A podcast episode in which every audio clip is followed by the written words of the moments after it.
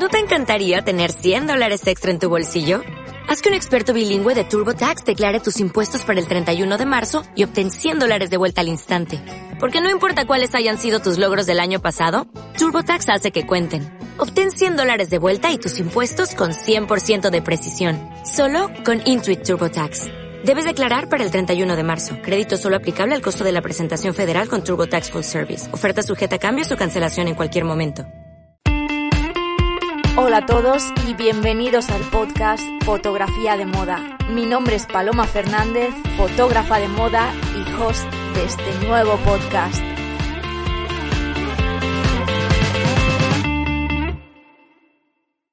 Hola y bienvenidos al episodio número 2 de Fotografía de Moda. Hoy hablamos con Lorena Rodríguez de Sunny Day. Sunny Day es una productora que se dedica a la representación de fotógrafos y a la realización de producciones fotográficas. También representan a ilustradores y hacen búsqueda de fotógrafos para un proyecto específico. Vais a alucinar con lo generosa que fue Lorena ofreciendo información sobre cómo se trabaja a la hora de gestionar las producciones y también la relación entre la gente y el fotógrafo. También muchas dudas como cómo encontrar un agente fotográfico, elección de clientes y de cómo negociar por recibir una cantidad justa de dinero por tu trabajo. Antes de nada, recordaros que siempre podéis encontrar las notas del podcast, así como los otros episodios, alojados en mi página web www.palomafernandez.uk. También podéis ver mi trabajo de fotógrafa de moda y más noticias relacionadas con este podcast en mi Instagram, Paloma Fernández Photography. Así que podéis aprovechar y seguidme y así no os perderéis nada de nada. Y bueno, no me enrollo más y os dejo con la conversación que tuve con Lorena. Aquí la tenéis. Bueno, pues estamos aquí con Lorena Rodríguez de Sunny Day. Muchísimas gracias por participar en el podcast. Gracias a ti por contar con nosotros. Y nada, quería empezar por hablarme un poquito sobre Sunny y qué hacéis. Sunny es una productora que nace en el año 2005. Yo venía de Blanchón, de otra productora bastante importante. Blanchón en ese momento cierra sus puertas, entonces sigo representando a varios de los fotógrafos con los que ya trabajaba Macarena Blanchón, la dueña de la productora.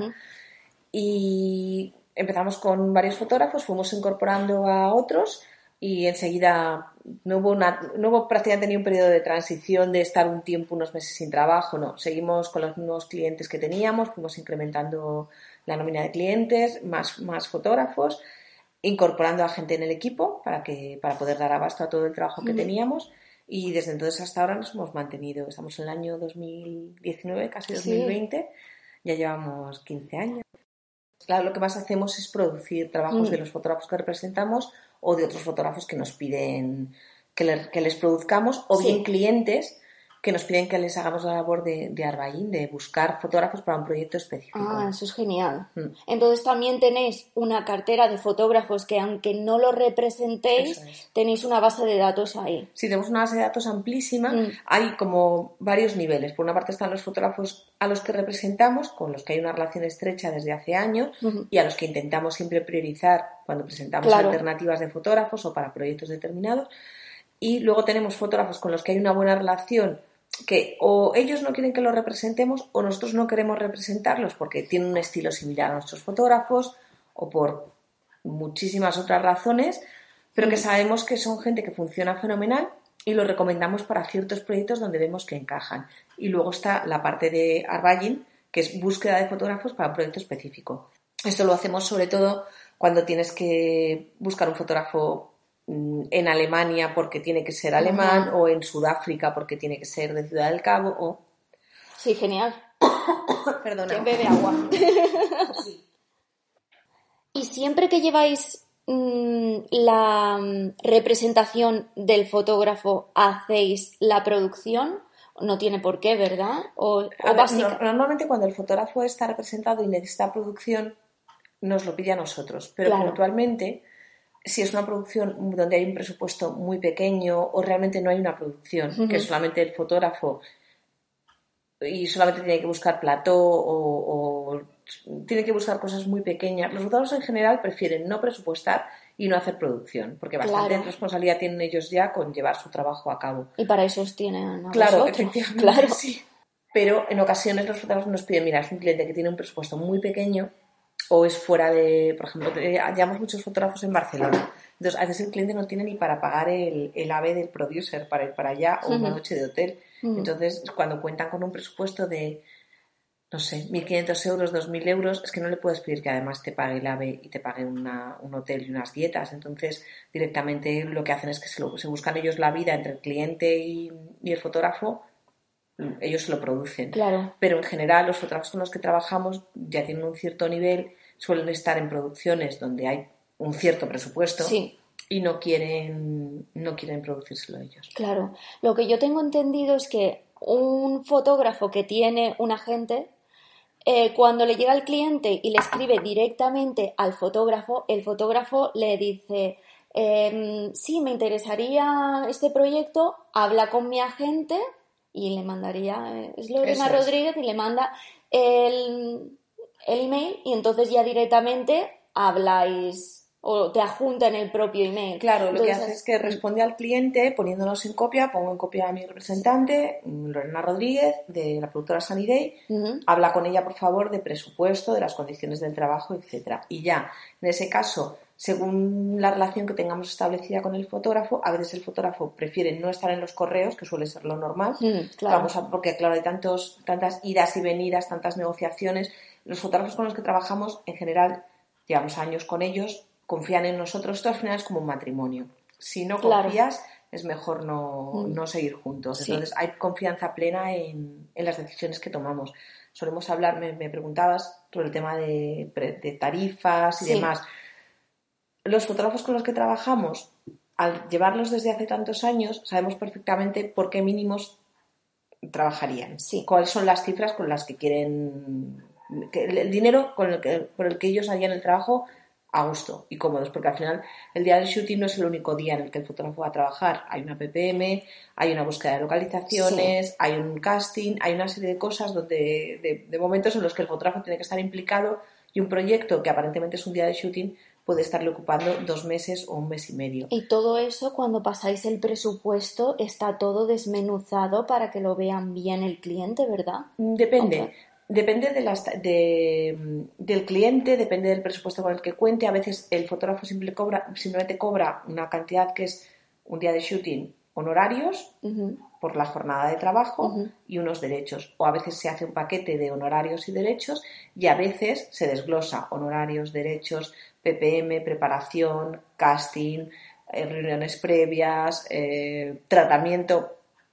Depende de los presupuestos con los que cuenta el cliente. A veces es más fácil, y del cliente, del tipo de cliente, a veces con ciertos clientes es más fácil hacerles un precio global por todo Sí, y ya está, porque a veces el cliente no entiende que el fotógrafo tenga que, que recibir una cantidad por acudir a una PPM o por la preparación que le implica el trabajo. aclara que es una PPM. PPM es una pre-production meeting. Ah, vale, Es la por si acaso. producción que hacemos previamente, Sí. antes de la sesión de fotos, Ujú. al- aunque normalmente con el cliente hay mucha comunicación o con la agencia de publicidad, que es el otro intermediario con el que solemos trabajar, Ujú. se les va informando de todo el proceso de trabajo para que ellos vayan viendo, mira, este es el casting que tenemos, estas son las localizaciones, pero el día de la PPM, el día de la pre-production meeting, la reunión Sí. de preproducción, es cuando ponemos todo sobre la mesa, se hace un dossier de PPM, donde enseñas al cliente todo lo que va, para que se haga una idea de todo lo que va a haber en el día del shooting. Este es el casting, este es el estilismo, estas son las localizaciones, este es el atrezo, todas, todas las cosas. variables que puedan entrar en el día de producción. Y que el cliente, cuando llegue a la producción, sepa que todo lo que ha probado es lo que va a tener el día del shooting. Una pasada. Entonces, a ver, vamos a ir un poco para Atrás. atrás. Hemos hablado de precios. Cuando vais a mm, contratar o a ser agentes de un nuevo fotógrafo, este fotógrafo ya viene con unos precios.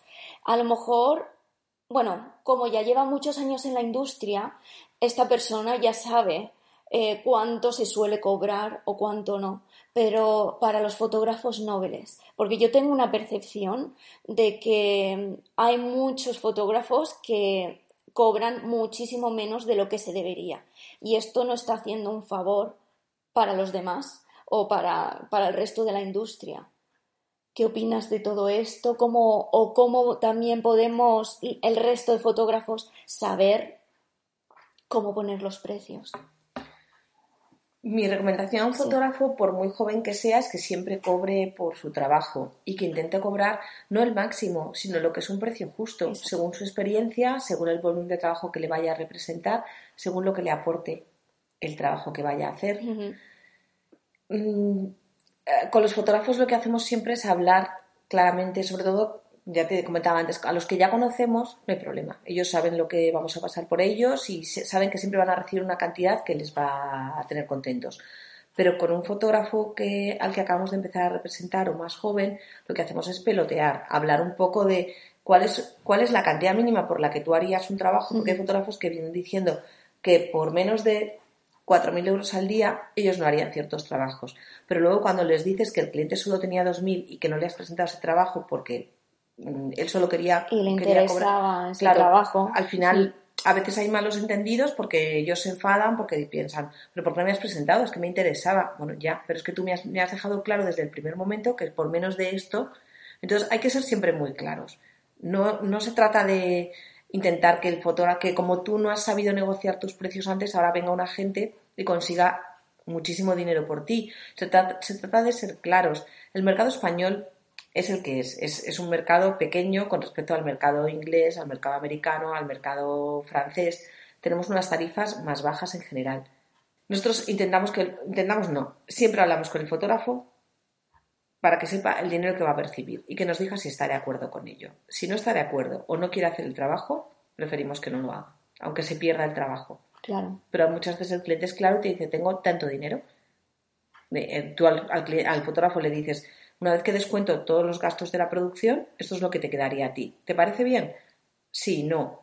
Vale, vamos adelante o no, pero que sea todo siempre súper claro. Entre el, representante y el fotógrafo todo tiene que ser lo más transparente posible. Claro, claro, porque estáis de intermediarios, ya es difícil cuando vosotros estáis hablando con el cliente y a lo mejor el cliente ha preguntado para otras partes. Claro, siempre, es, raro que un cliente vaya buscando un solo fotógrafo. Hmm. A veces tienen claro que les encanta un fotógrafo, pero siempre quieren ver ofertas paralelas. O bien a una productora nos piden tener uno, dos o tres presupuestos, o bien piden a varias productoras, o bien piden a varios fotógrafos. Claro. Para poder cotejar tarifas, con lo cual intentemos siempre que el fotógrafo reciba una cantidad justa por su trabajo, pero sin olvidarnos que estamos compitiendo y que el precio es una variable muy importante en la decisión de un cliente, pero sin tirar precios nunca, porque al final es que nos cargamos el mercado.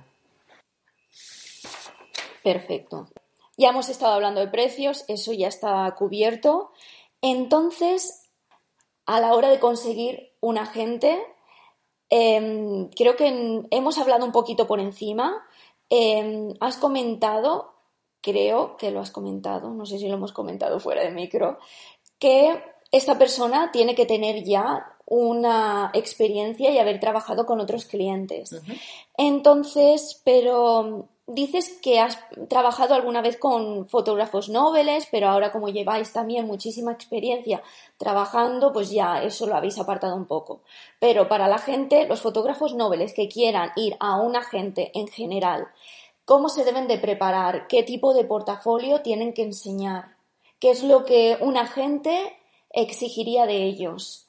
Mm, ¿Es mejor un portafolio digital o el portafolio analógico, analógico un book eh, impreso? No sé si se dice portafolio aquí en mm, España. Vale, pues eh, un book impreso. ¿Qué opinas de eso? Vale, para un fotógrafo joven, que mm. joven o, con una cierta edad, sí. Me parece importante que siempre tenga un portfolio preparado, digital. No hace falta. Hace unos años sí que íbamos con maletas, con portfolios impresos, pero en general es más fácil ir con, un iPad grande donde se, encuentre, donde se enseñe el trabajo del fotógrafo. Sobre todo porque además a la hora de modificar el, el portfolio para determinados clientes, por ejemplo, si tú vas a ver a un cliente de moda, de hombre, es mejor que lleves un portfolio de moda de hombre. Aunque luego en la parte posterior tengas algo más de mujer, algo más de niños, pero cada cliente quiere ver lo que le interesa a él. No quiere ver ropa de hombre si vende mujer. No quiere ver ropa de niño si vende mujer. Entonces, el, el, iPad o el portfolio digital es mucho más operativo a la hora de hacer modificaciones. Aparte del coste tan grande que tiene que para un fotógrafo joven invertir mil euros o dos mil euros en, en, imprimir un, foto, un portfolio, hacer el portfolio, porque en España ahora se hacen, hace unos años tenías que encargarlo en Milán o en París, porque en España no, se no, sabía, no hacían portfolios mm, sí, de, calidad, de, calidad, bien, en cuero, etcétera. Eh, em, de cara a ir a, a venir a ver a un fotógrafo, a un agente y pedirle que le represente, tiene que tener algo distinto, tiene que tener un portfolio muy currado, muy trabajado, sus redes sociales muy al día, tener página web. Luego hablaremos de eso. Sí, la página web y, y, el, y, las redes sociales que tengan información de contacto. A mí me, me alucina todavía que un fotógrafo tenga un, un formulario de, de, contacto sin teléfono móvil, sin correo electrónico, pero por favor, o sea, hagamos las cosas súper fáciles para el cliente. No, no, mm. no vuelvas loco a nadie. Mm. No, no te escondas detrás sí, de, visto, de, tu página web. Me parece increíble. Mm. O sea, le pasa mucho a los ilustradores, le pasa mucho a, los, a algunos fotógrafos jóvenes que tienen un formulario de contacto. ¿Pero para qué? Es mejor que le des tu móvil al cliente o tu correo electrónico. Pónselo muy fácil al cliente. A la hora de ver, hay, hay portfolios que son en, en páginas web que son muy complicados de, de visionar. No, el, el, hoy en día los clientes reciben muchísima información y tienen muy poco tiempo. Bueno, hoy en día o siempre. Sí. Entonces, hay que hacérselo muy fácil al cliente. De, en, en, un primer vistazo, tienen que poder ver tu trabajo para, de, para que pases a la siguiente, al siguiente nivel o bien que te quedes en... Es más fácil que te quedes fuera si le cuesta mucho al cliente ver tu trabajo. Es muy interesante. Entonces, vamos a ir a lo de lo que has comentado de las redes sociales. Uh -huh. eh, ¿Cómo ha cambiado la industria a raíz de Instagram, Facebook, sobre todo Instagram. Instagram, sí. Sí. Sí, la red social por excelencia Sí, de los fotógrafos sí, es Instagram, sí. más que Y para todos. Facebook o, Twitter. Facebook o Twitter ahora mismo están bastante... Sí. De hecho, las, las nuevas generaciones, los adolescentes, no utilizan Facebook, Mm. utilizan algo Twitter y utilizan mucho Instagram. Sí.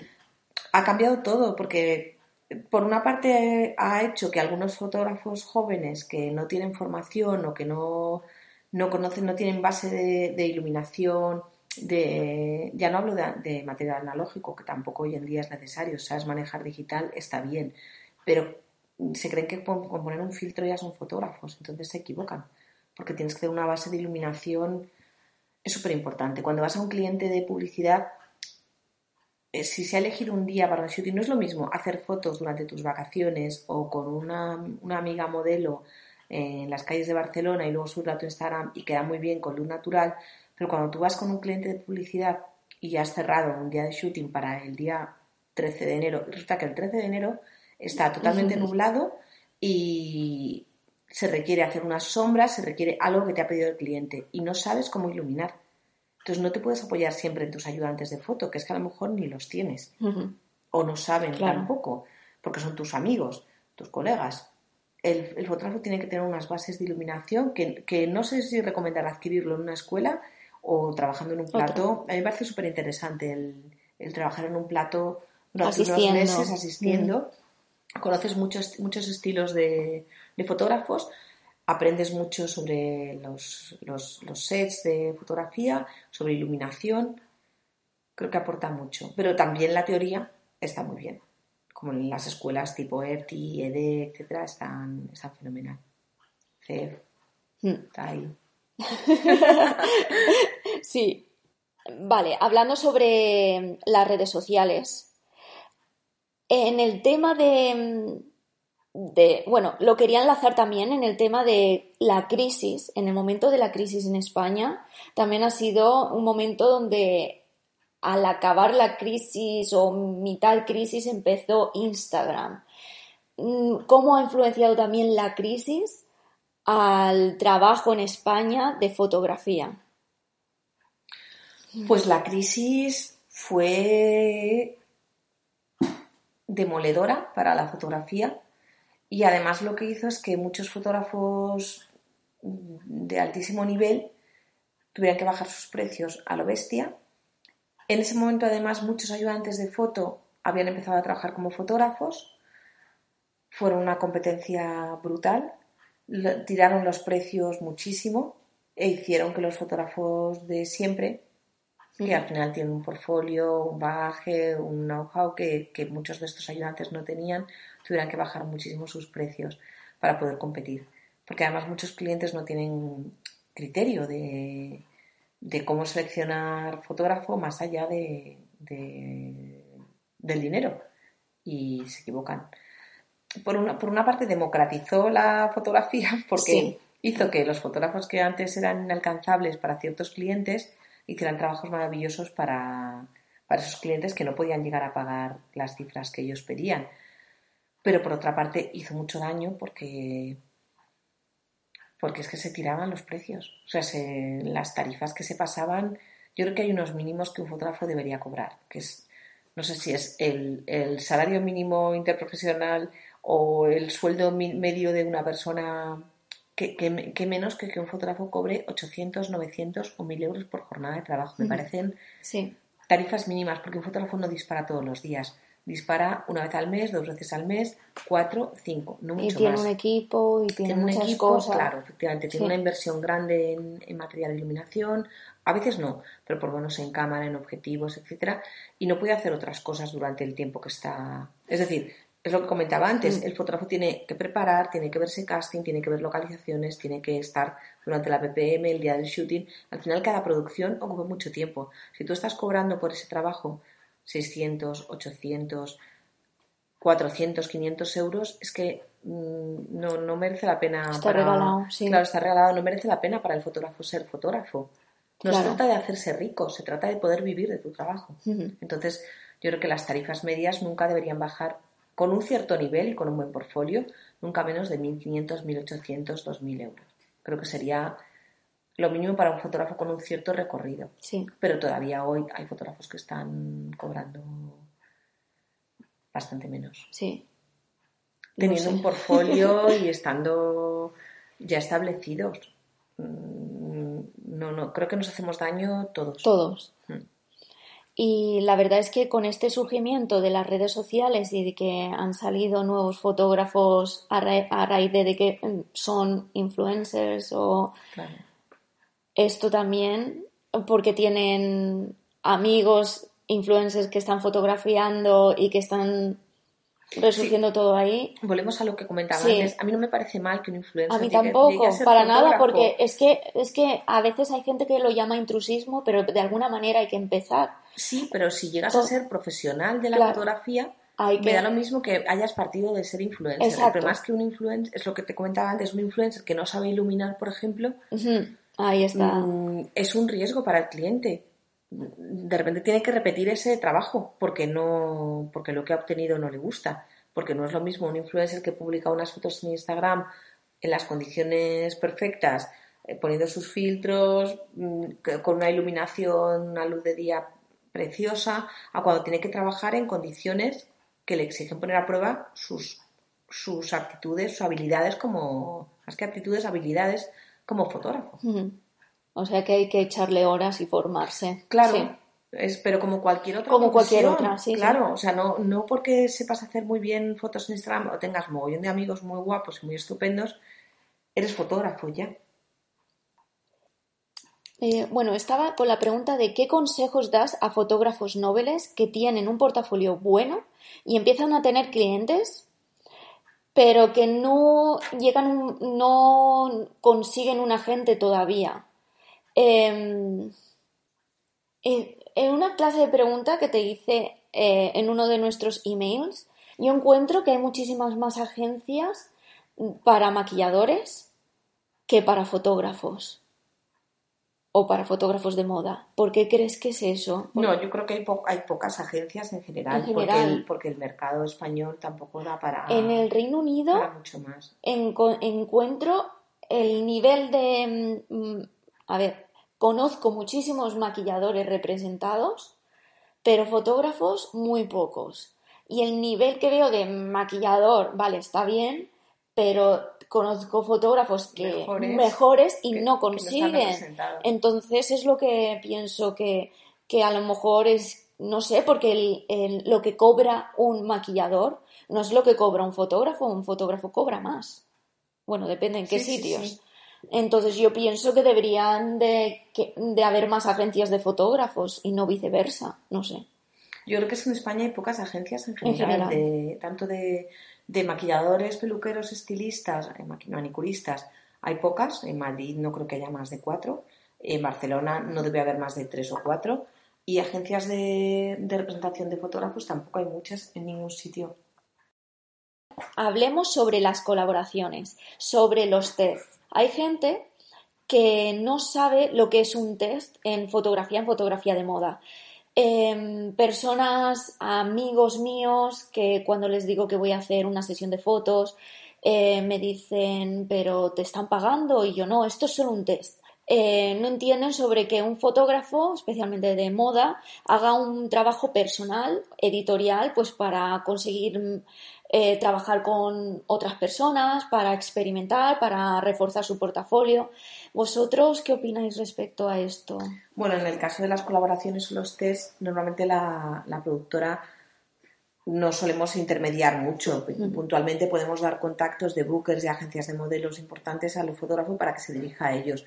Pero a mí sí me parece interesante porque al fotógrafo le permite actuar con total libertad, disparar lo que él quiere, tener buen casting eh, todo el mundo gana con esto. Gana la agencia de modelos porque tiene material bueno de sus modelos, gana el modelo, porque, eh, perdona, gana el fotógrafo porque actualiza su portfolio. Si hay estilista también consigue material. Al final todo el mundo consigue material para sus portfolios. Y además buen material porque lo haces con total libertad. Y si eres un buen fotógrafo consigues buen material. Eh, sobre que no cobres o que cobres, es que Mm, como es una cosa como tan libre, nadie te va a pagar por ello. el, beneficio es que actualizas tu portfolio. Lo hacen más la gente más joven, más que los fotógrafos ya establecidos y más mayores, pero muchas veces esos fotógrafos mayores también les viene muy bien refrescar su portfolio con este tipo de colaboraciones. Claro, es para como en parte reinventarse un poquito, pues es como los actores cuando a lo mejor son consagrados y quieren apostar con un director Nobel o algo así. Y hacen un cortometraje y es porque les interesa y porque dicen es que realmente es para lo que estamos en la industria. Si, si realmente nos llena y nos gusta hacer este trabajo, pues eh, desvincularse un poquito del trabajo pagado para hacer algo artístico que luego Mm, te va a aportar los clientes comerciales. Exacto, porque una de las preguntas que quería hacerte, que ahora me estoy acordando, es que un cliente comercial normalmente cuando ve tu portafolio les gusta ver mucho tu trabajo editorial, tu trabajo personal, ¿verdad? Porque quieren ver que, aparte de ver el comercial, evidentemente, les gusta ver, yo tengo entendido que les gusta ver qué eres capaz de llegar a hacer sin tener un cliente o una producción detrás en un, en un test, por ejemplo. Sí, yo creo que es interesante que el fotógrafo enseñe también su trabajo comercial. Si tiene relación con el trabajo del. Volvemos a lo de antes. Enseñar tu trabajo comercial o artístico a un cliente de, hoteles, pues es que a lo mejor. Mm, no, pero, pero sí que puedes enseñarle ciertas cosas de, mira, esta es la luz que podríamos utilizar si hiciéramos tus, tus espacios o a mí sí me parece interesante. Ah, vale, perfecto. Claro, por eso... Representa a un fotógrafo yo sigo que hace arquitectura urbana, hace cosas súper interesantes que no tienen nada que ver en muchas ocasiones con su trabajo comercial. Y sin embargo, consigue muchos trabajos porque a muchos creativos de publicidad les encanta esa parte de arquitectura urbana. Por eso, al llevar un portafolio digital, podemos añadir imágenes porque... Ad hoc, hacer un, un portfolio ad hoc. Claro. Y si un cliente te dice, puedes enseñarme más sobre eso, puedes irte detrás. Claro. Por eso, en mi opinión, es muchísimo mejor tener eso. Aparte de, que es más económico poder. Bueno, y que al final el trabajo personal es trabajo personal, no te lo ha pagado nadie. Con lo cual, eres tú, de verdad, eres el fotógrafo que puedes. que, que te gustaría ser. Sí. Y en el trabajo comercial te paga un cliente y hay unas directrices que tienes que, que seguir. Sí estás más limitado. De todas maneras, claro, evidentemente estás más limitado, pero otra cosa que quería saber mm, o que me podrías confirmar. Eh, un fotógrafo también quiere seguir una línea y tener un su estilo. Entonces, siempre va a tener que elegir los clientes o las campañas que vayan acorde a su visión, porque si no... O no, muchas veces el fotógrafo no se puede permitir bueno, elegir. Cuando no Está claro que cuando un cliente aprueba un fotógrafo, ha aprobado una línea, un estilo. Pero a veces el cliente también te pone cortapisas o te dice que quiere algo que tú no quieres hacer. No se trata de traicionarte a ti mismo, pero a veces tienes que ir más en la línea de lo que el cliente quiere. Claro. Porque el casting que elige, tú no estás de acuerdo con él, pero el cliente conoce su marca y piensa que ese es el, el casting adecuado. El estilismo, a veces la ropa no es bonita. Claro. Pero tienes que fotografiarla igualmente. Claro. Entonces, por ejemplo, cuando un fotógrafo está consagrado, como entre que cobra una pasta, o bueno, cobra más, y se puede ver en esa situación, mm, dice, dos días de shooting, em, yo hago esta mm, sesión de fotos, no me gusta el casting, no me gusta la ropa, pero yo lo hago. Pero los fotógrafos más nobles, yo sí que tengo la percepción de que son más mm, selectivos, porque no tienen o una productora o un agente de, de fotógrafos detrás que ellos se tienen que currar todo a la hora de hacer un trabajo y con esos precios más bajos que tienes, ¿tú crees que, No, yo creo que la selección viene dada por el fotógrafo. Me da lo mismo que sea más, mm, más, más veterano o más joven, con más o con menos experiencia. Depende un poco también de las necesidades económicas a veces del fotógrafo. A veces el fotógrafo necesita facturar y no puede decir que no a cinco proyectos seguidos, porque a lo mejor en dos meses no vuelve a hacer nada más. O no. O a lo mejor decide que prefiere estar un poco más, más apurado, ganar menos dinero, pero decir que esos trabajos no los hacen porque van en contra de lo que él piensa. Ciertas marcas. Hay, hay fotógrafos que no quieren trabajar su, con, con partidos políticos o que no quieren trabajar con marcas de, de peletería. Claro, eso ya dentro de tus valores. claro, sí. Claro, pero ¿crees, por ejemplo, que si tú trabajas para una marca que hace maltrato animal, eh, como fotógrafo se te va a tachar con otras marcas? o Porque eso lo he oído yo hablar en, allí en Londres, una fotógrafa que le habían ofrecido para trabajar con una marca, no me acuerdo, pero que los abrigos mm, eran, eran de animales y decía que le iba a decir que no porque si no, no podía trabajar, había trabajado ya con Stella McCartney, que Stella McCartney es cruelty free, entonces podría perder, perder clientes, sí. Sí, pero al final lo ha hecho por dinero, por no perder a un cliente en beneficio de otro. Depende de tus ideas, depende de la necesidad económica. Es que al final cuando un fotógrafo elige un trabajo u otro depende mucho de la, de, del momento vital que esté, por el que esté pasando. tú puedes tener familia, dos hijos y llevar tres meses sin trabajar, con lo cual haces cualquier trabajo. Claro, claro. Y tiras tus precios para conseguir el trabajo o no. O llevas un año tan bueno que te puedes permitir el lujo de no hacer ciertos trabajos donde por tu experiencia previa el cliente no te, ha, no te ha tratado bien, no te ha respetado, no te gusta la ropa, no te gusta la creatividad.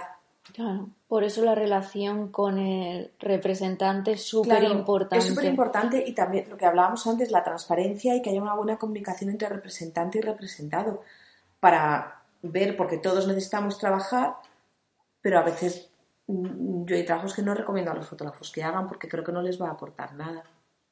Una mala creatividad,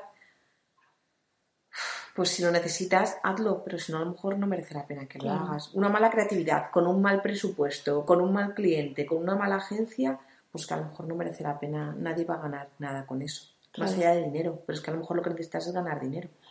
¿Y vosotros tenéis muchas charlas con vuestros fotógrafos a la hora de, de objetivos de cómo se ven de aquí a cinco años. Eh, puntualmente, puntualmente lo hablamos. A veces surge esta conversación, estás en una sesión de fotos fuera de Madrid y estás conviviendo, cenando, comiendo, ah, desayunando y hablas de, de qué queremos unos y otros, de dónde nos vemos, de cómo va, de cómo te puedes reinventar, porque a veces hay fotógrafos que pasan por periodos de la vida una fotógrafa que es madre y decide centrarse durante dos años en la crianza de su hijo. ¿Cómo vuelve otra vez a, reinventarse? Un mm. fotógrafo que pasa por un problema personal de ha enfermado a mi padre y prefiero estar con esa persona. Normalmente son momentos vitales por, una, pues por un nacimiento, por un fallecimiento, una enfermedad o alguien que tiene un accidente de tráfico. Durante un año y pico no puede hacer nada. Entonces le damos un poco una vuelta a eso. Pero no, no hay charlas, o sea, no cada seis meses nos sentamos y vemos Pasáis tiempos juntos claro, y, lo cuando convives y, de repente la conversación surge. Estás hablando de un proyecto y te dices que no quiero hacer más esto. Yo tenía un fotógrafo al que representaba que durante hizo seis temporadas de una marca y en la séptima me dijo prefiero no. Está bien haberlo hecho hasta ahora, pero prefiero no. Ya no me aporta nada, mm, voy a ganar más dinero con ellos, pero no, no me gusta ni lo que estoy haciendo con ellos, ni me gusta la marca, ni me gustan ellos.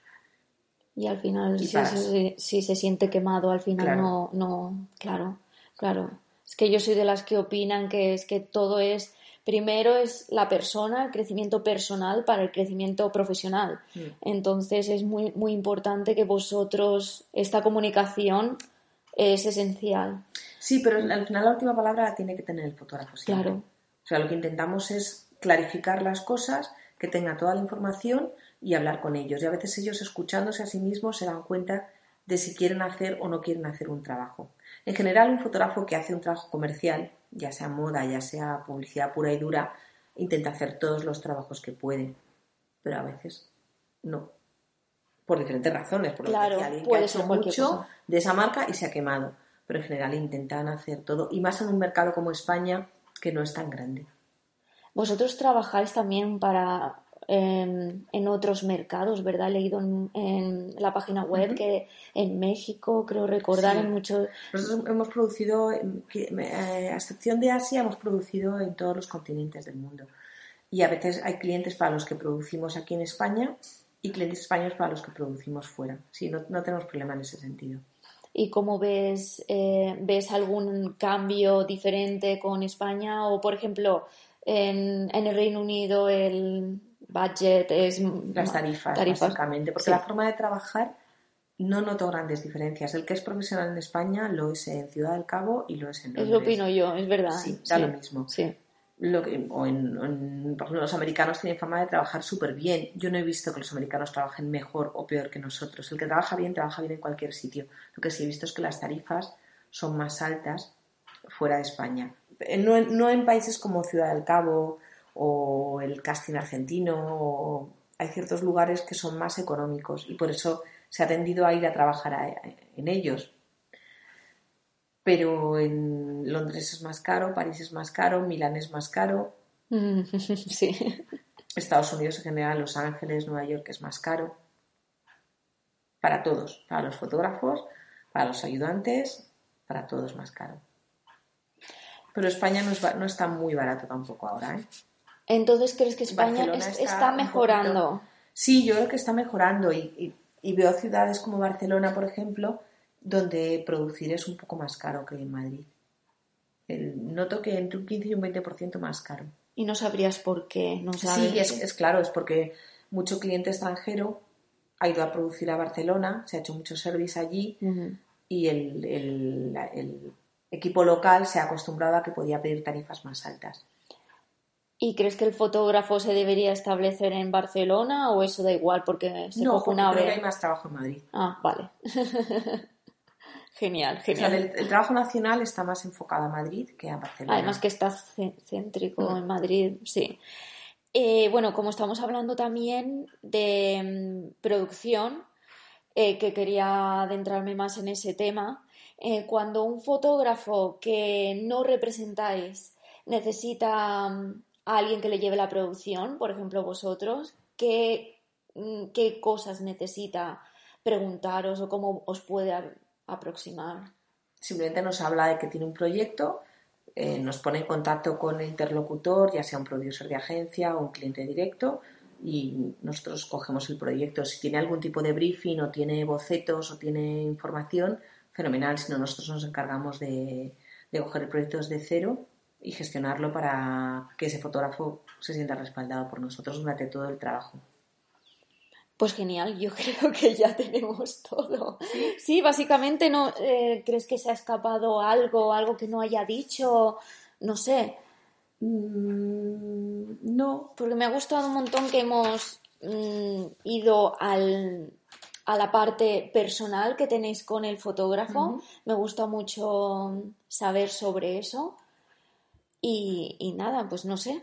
Yo creo que ya, si quieres, nos despedimos.